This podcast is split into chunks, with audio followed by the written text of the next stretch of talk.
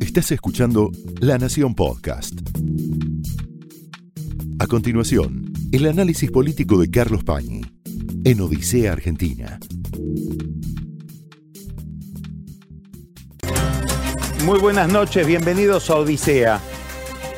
Bueno, la, escena política, la opinión pública está atraída por el conflicto que se ha abierto dentro de Juntos por el Cambio de la Ciudad de Buenos Aires, más específicamente dentro del PRO, alrededor de esta decisión que ha tomado Horacio Rodríguez Larreta de convocar a elecciones el mismo día, pero a dos elecciones separadas, o mejor dicho, separando la elección de la capital federal de la elección nacional, para que haya de esa manera dos urnas. Ahora vamos a interpretar, vamos a tratar de analizar qué es lo que significa esta decisión, que tiene distintos niveles en su significado, en su sentido. Hoy vamos a tener un programa, eh, a mi juicio, muy especial porque vamos a, después de, de esta presentación, hablar con un fuera de serie, que es Julio María Sanguinetti, el expresidente de Uruguay, al que vamos a consultar sobre algunos temas de concepto de esto que está pasando hoy en la Argentina y que está pasando en la principal fuerza de oposición. ¿Qué es lo primero que ocurre? ¿Qué es lo que estamos viendo? Algo clásico en la política, un, duelo de liderazgos. Uno podría remontarse al siglo pasado, al duelo entre Roca y Juárez Selman, podría pensar en Alfonsín y Balbín. Bueno, lo que está pasando hoy entre Larreta y Macri entra con sus peculiaridades, nunca se repiten estos dramas o estas, estos conflictos, pero es un duelo entre él y Mauricio Macri, entre Larreta y Macri. Es un duelo especial. ¿Por qué? Porque ambos pertenecen al PRO. Y el PRO nació como un partido peculiar, como un partido personal. Sintetizando mucho o, simplificando mucho, uno podría decir que el PRO era o es o empezó siendo el partido de aquellos a los que les gusta Macri, que el, aglutinante, lo que unía a dirigentes y simpatizantes del PRO era eso, suele pasar con los partidos fundados por empresarios. El partido de Berlusconi o el partido de Piñera tiene un sello muy importante, inclusive casi por oficio, por tendencia psicológica, el empresario más que a ser líder tiende a ser dueño de esas organizaciones. Entonces esto le imprime una rareza, probablemente una complejidad especial a un duelo sucesorio dentro de ese partido tan signado por una personalidad, en este caso la de Macri. Por alguna razón, cuando uno mira la cuenta de Twitter de Horacio Rodríguez Larreta, él se preocupó por poner fundador del PRO en su presentación.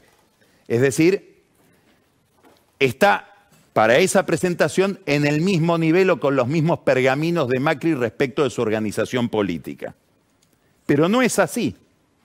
Macri ejerce una especie de señorío que ahora la reta pretende desafiar en un lugar importantísimo que es la ciudad de Buenos Aires, que es la cuna y la principal base electoral de ese partido. Hay un segundo nivel de interpretación, otra dimensión, que tiene que ver con un dilema.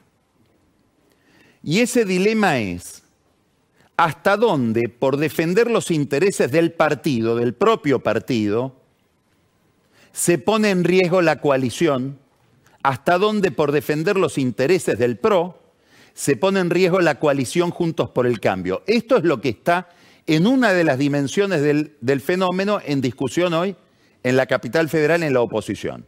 ¿Qué quiero decir con esto? Que la reta podría jugar todo a que gane un candidato del PRO y fijar reglas que beneficien a ese, candidato. Ningún sistema electoral es inocente, es inocuo. Todo sistema electoral de, algún modo condiciona el juego y condiciona el resultado. Eso es lo que se está discutiendo. Ahora vamos a tratar de entenderlo. Ahora, si la reta juega todo y juega las reglas a que gane el candidato del PRO, que sería Jorge Macri, muy probablemente todas las candidaturas del PRO se sintetizan en la de Jorge Macri, y le niega ecuanimidad en las reglas de juego, inclina la cancha a favor del PRO, muy probablemente Lustó y el radicalismo de la capital podrían partir esa fuerza e ir eh, con una candidatura a jefe de gobierno por afuera, con un resultado misterioso, probablemente consiguiendo la derrota de ese oficialismo. Hay un sector del PRO, encabezado por Macri, que dice, vos con esto que estás haciendo estás beneficiando a Lustó. ¿Por qué? ¿Cuál es el problema de Lustó? El problema de Lustó es que está muy consolidado en la ciudad de Buenos Aires, tiene una fuerza competitiva en la ciudad de Buenos Aires histórica, que es el radicalismo. No hay que olvidar que el PRO en alguna medida nació para reemplazar al radicalismo en la representación de los sectores medios, pero Lustó, a diferencia de Jorge Macri, carece de un candidato nacional competitivo. El PRO tiene a Rodríguez Larreta y a Patricia Bullrich. el radicalismo todavía no consiguió tener un candidato con el mismo nivel de visibilidad y de potencia. No lo es Manes, no lo es Gerardo Morales. Por lo tanto, si van a una elección donde Jorge Macri y Lustó van colgados de la lista nacional, evidentemente Jorge Macri, por arrastre del candidato nacional, tiene, o de los candidatos nacionales, tiene más chances que Lustó. Por eso Lustó pide y la reta le concede, en beneficio de mantener la coalición unida, que la elección sea separada. Es curioso que no se haya llegado a un acuerdo en este punto en la negociación que hubo entre Macri y Larreta. Macri desistió de su candidatura a presidente. Antes de hacerlo tuvo una reunión con Larreta. En esa reunión negociaron la capital, pero la negociación llegó hasta un punto nada más, que haya un solo candidato del PRO. Es decir, que Larreta no promueva a otro candidato, porque eso sí significaría abiertamente un triunfo radical. Macri pedía más, Larreta no le dio más. Macri pedía reglas de juego favorables a Jorge Macri, a su primo. Fíjense que si ustedes siguen las declaraciones de Mauricio Macri durante los últimos meses, en el único tema en que ha sido apodíctico, en que ha sido categórico, donde no hay matices ni ambivalencias, es en decir quiero que mi primo sea jefe de gobierno de la ciudad de Buenos Aires. Esto es lo que puso en duda la reta equilibrando la cancha. Hay un, un problema de fondo que hoy lo escribió en una muy buena nota en La Nación Martín Rodríguez Yebra, él se remite a la misma cuestión en la época de, de la Rúa. Muchos radicales importantes dicen que el gran error de De la Rúa en el manejo del poder porteño fue haber admitido que Ibarra fuera candidato a intendente. En aquel momento era, bueno, jefe de gobierno también, por el estatuto de la ciudad. Quedándole esa candidatura a Ibarra y ganando el frepaso Sí, es cierto, dentro de la alianza, pero el frepaso como fuerza dominante en la capital, el radicalismo perdió históricamente una base inapreciable de poder, de visibilidad, de generación de dirigentes, de administración. Esto en el fondo es lo que le están diciendo a la reta los otros miembros del PRO. Mirá que si gana Lustó, podemos perder esta, esta plaza por mucho tiempo. Y él puede contestar, es que si a Lustó no le doy condiciones, también perdemos porque quiebra la alianza. Por encima de este problema, que es un problema de poder y de estrategia de poder en la capital, se montan los argumentos. Ahí en el nivel de los argumentos hay que decir que la reta tiene las de ganar. ¿Por qué? Porque le están diciendo, estás modificando las reglas de juego a meses de las elecciones. Y la verdad que es al revés. En la capital federal se votó una ley en el año 2018 por la cual las autoridades locales y los candidatos locales se eligen por lo que llama lista boleta única. Es decir, una boleta donde están todos los candidatos de todos los partidos y uno tiene que marcarlo. Lo marca una computadora y después eso se imprime. Eso tiene una cantidad de beneficios, sobre todo de transparencia, porque no hay distintos partidos con distintas boletas que deben ser fiscalizadas por gente que a veces los partidos no tienen para fiscalizar. Esto se votó por 49 votos contra 5 en la legislatura porteña del año 2018. Esa ley no se cumplió en el año 2019 a pedido de Macri, porque Macri, que jugaba su carrera contra Alberto Fernández, quería tener unificada la elección y la boleta en una lista sábana, aprovechando los candidatos locales y el peso que tiene el PRO en la ciudad de Buenos Aires. Ahora lo que está diciendo la reta es yo estoy cumpliendo con la ley. Es decir, estoy haciendo lo que ordena el Código Electoral de la ciudad, que es separar las elecciones, porque la ciudad ha decidido que sus candidatos los elige con, un sistema propio, de boleta única distinto del el sistema nacional. Mete a sus compañeros de partido, a sus correligionarios en un problema. ¿Por qué? No solamente porque está cumpliendo con la regla, es decir, no es que la está cambiando, la está cumpliendo por primera vez, por eso aparece como novedoso, pero es una ley del 2018, hay otra fortaleza de la reta en esto, que es que el PRO, Juntos por el Cambio, la oposición al peronismo, sobre todo en la provincia de Buenos Aires y en el resto del país, ha hecho de la boleta única, que es la que se va a aplicar en la ciudad, una religión, en nombre de la transparencia electoral. Por eso hoy la gente de la reta hace circular este tuit, mírelo. Mauricio Macri, 2019, boleta única y organización independiente de las elecciones. Mauricio Macri, 11 de octubre del 19, boleta única. Hoy los fiscales tienen que constatar que las boletas no hayan sido robadas o adulteradas. Además, el recuento de los votos es un proceso engorroso y complicado.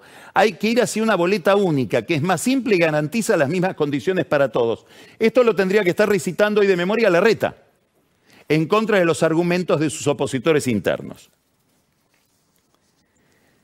Hay, una, hay un temor real en el PRO respecto de Lustó y del resultado de la elección.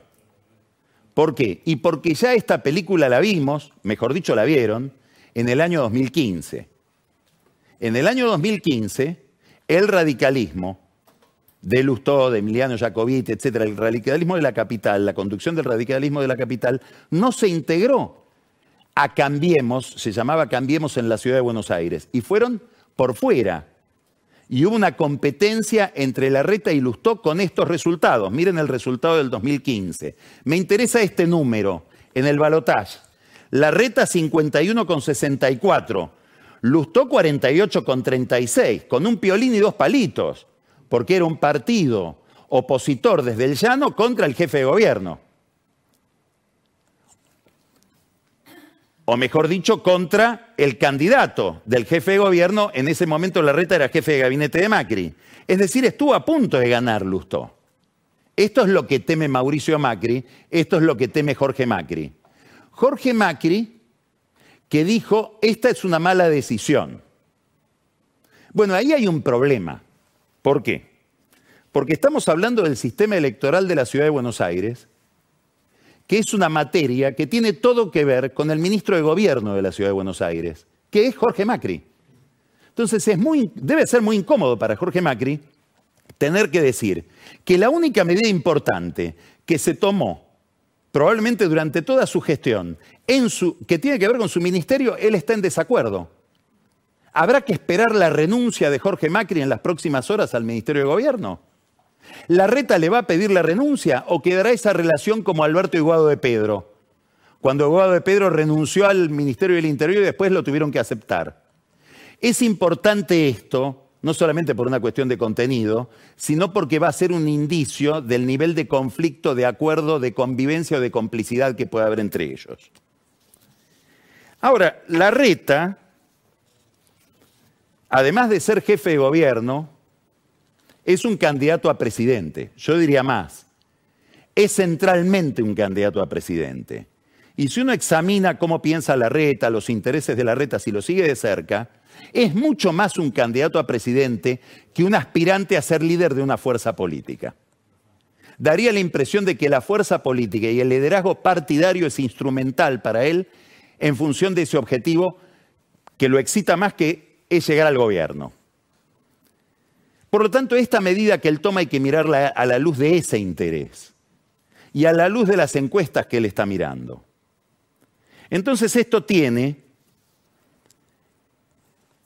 dos dimensiones o tres dimensiones. La primera, hay que mirar el, video que hoy lanzó la reta para explicar la medida. Varias veces usa el verbo decidir. Yo decido, la decisión, he decidido. Le está hablando al focus group, donde dicen que a la reta le falta decisión. Es flojo en el conflicto, huye del conflicto, huye de la nitidez en la toma de posición. Primer dimensión de esta medida que tiene que ver con la campaña electoral de la reta. Segunda, enfrenta a Macri. ¿Por qué lo enfrenta a Macri? Porque quiere consolidar la imagen de alguien que no es ni va a ser, sobre todo, un títere.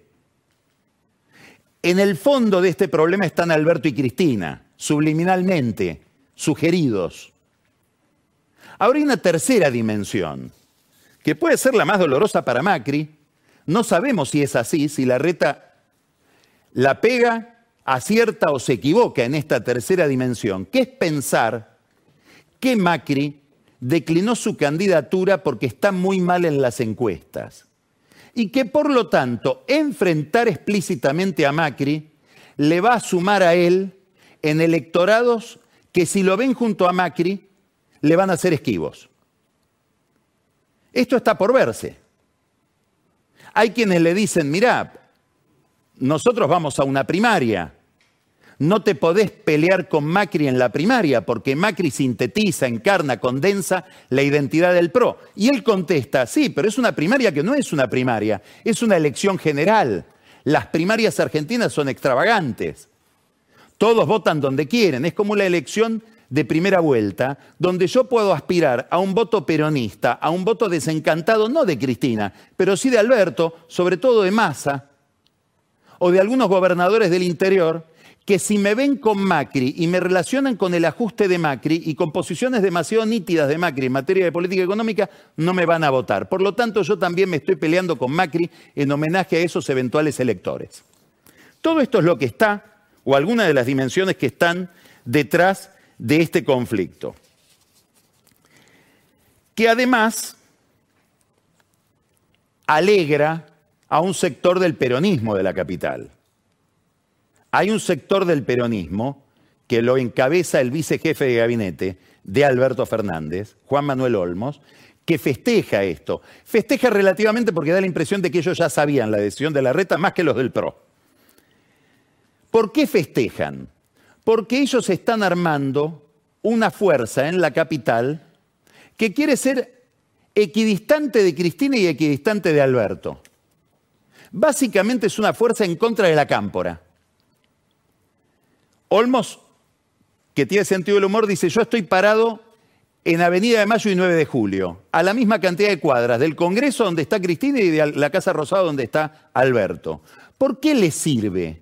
Porque al haber una elección separada, ellos pueden enfrentar un candidato de la cámpora sin tener un candidato a presidente importante. Están en la situación de Lustó como peronistas.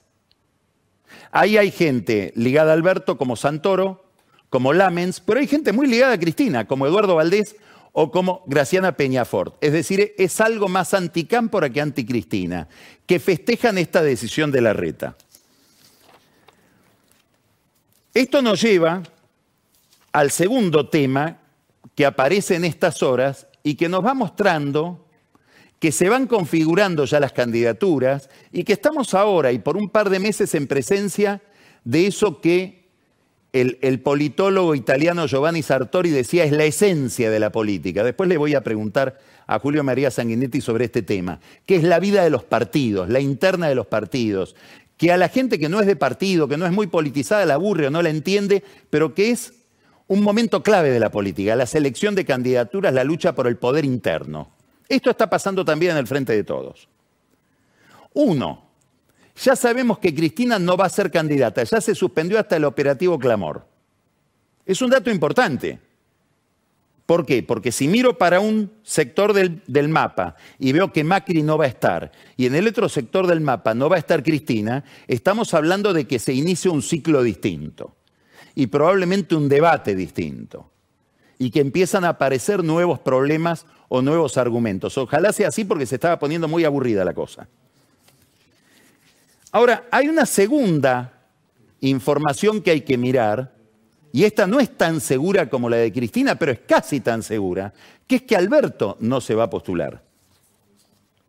Si uno examina el entorno de Alberto, ahí aparece casi con un 99% de probabilidad que no se postule, que lleve la incógnita un poco más adelante para conseguir lugares en las listas, tener una herramienta de negociación, no bajarse a destiempo como tal vez se bajó Macri. Vamos a ver cómo es este tránsito de Alberto hacia el llano. Empiezan a haber algunos signos raros, desagradables. Por ejemplo, empieza a haber dentro del ENACOM, que es el organismo que controla las telecomunicaciones, iniciativas para sancionar a medios de comunicación críticos, por ejemplo, por cosas que ocurrieron el año pasado, como que están buscando archivos. Es un tema importante porque esto sí le daría a Alberto Fernández, lo haría entrar en los libros de historia de una manera tal vez peor de la que va a entrar, que es persiguiendo a la prensa, algo que él había prometido no hacer. Todo esto para quedar bien con Cristina ya no hace falta, porque Cristina ya lo condenó y además muy probablemente no apoye ni a Alberto ni a nada que tenga que ver con Alberto en la próxima elección. Pero hay que anotar esto porque es un riesgo que hay, que se use un, un organismo regulatorio de las empresas para controlar contenidos. ¿En qué está pensando Alberto ahora, el que le da tanta importancia a lo simbólico? Probablemente en qué día anunciar que desiste. Y en, en, en la tienda de Cristina, en la cámpora sobre todo, que son mordaces, que no lo quieren, dice que elige el 18 de mayo a las 9 de la mañana. Es decir, el mismo día y la misma hora en que Cristina lo postuló con un tuit, que se baje a través de un tuit y damos por cerrada esta historia, que para ellos es una historia triste. Cristina dice es un partido que no se jugó. Hay un dato importante que él ha comentado, y es que Lula, Lula da Silva, le ha ofrecido, en medio de una política de resucitar en la UNASUR, ir como secretario de la UNASUR, que es un cargo que ocupó Néstor Kirchner cuando dejó la presidencia. Así que a lo mejor encuentra un trabajo internacional ahí. ¿Va a armar algo distinto si no es él el candidato? Si decide no competir, ¿va a ir en busca de Daniel Jolie para enfrentar al kirchnerismo? Esta es una incógnita complicada porque en el kirchnerismo le dicen sí, pero nada de compartir listas, que se busque candidatos a gobernador, candidatos a diputado, etcétera, sabiendo que todo el aparato peronista está más cerca de Cristina. O sea, es bastante difícil armar ese, esa maquinaria electoral para Alberto Fernández si decide ir con un candidato propio. Otro dato que se va agregando a este panorama que se empieza a configurar con mayor nitidez. Massa está decidido a, decidido a postularse aprovechando a lo mejor un lanzamiento del libro de Diego Genú que se llama La revista del poder. Acaba de salir. Él cree que tiene una última ilusión de modificar la inflación, de que baje la inflación, de que la inflación en algún momento llegue a 5,5. Posiblemente él tiene la fantasía de que va a pasar eso en abril. Si uno mira la inflación de capital ya daría la impresión de que está jugada en otro sentido.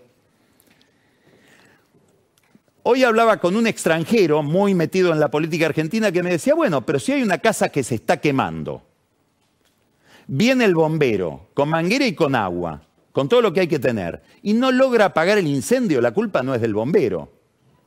Es decir, Massa hizo lo que pudo para apagar un incendio que lo precedía. Y posiblemente ese sea el discurso de Massa vender un contrafactual. Si no hubiera llegado yo, esto estaría mucho peor. No sé si los electorados agradecen por aquello que un líder le evitó. Es un misterio. Tiene que elegir un segundo.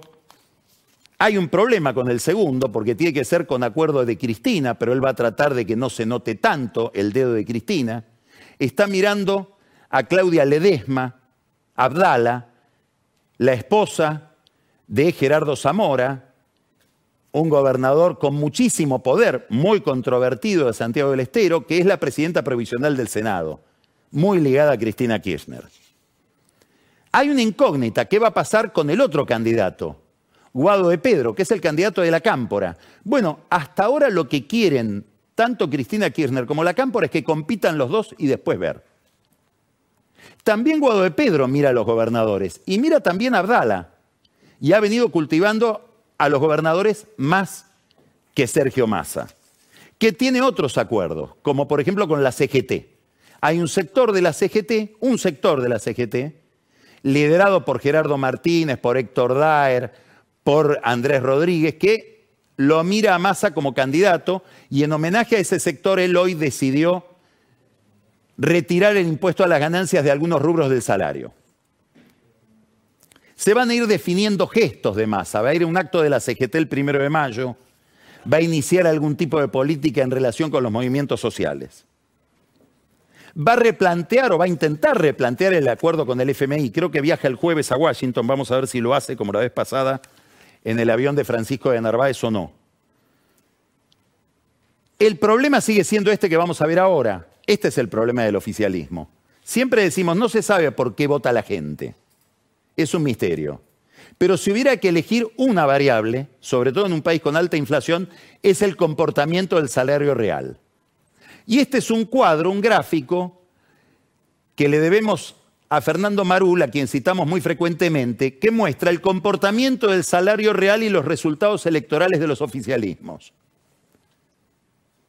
Y acá tenemos la elección del 21, donde tiene una catástrofe el frente de todos, esta es la elección de Macri y el triunfo, este es el 40% que saca Macri, 41.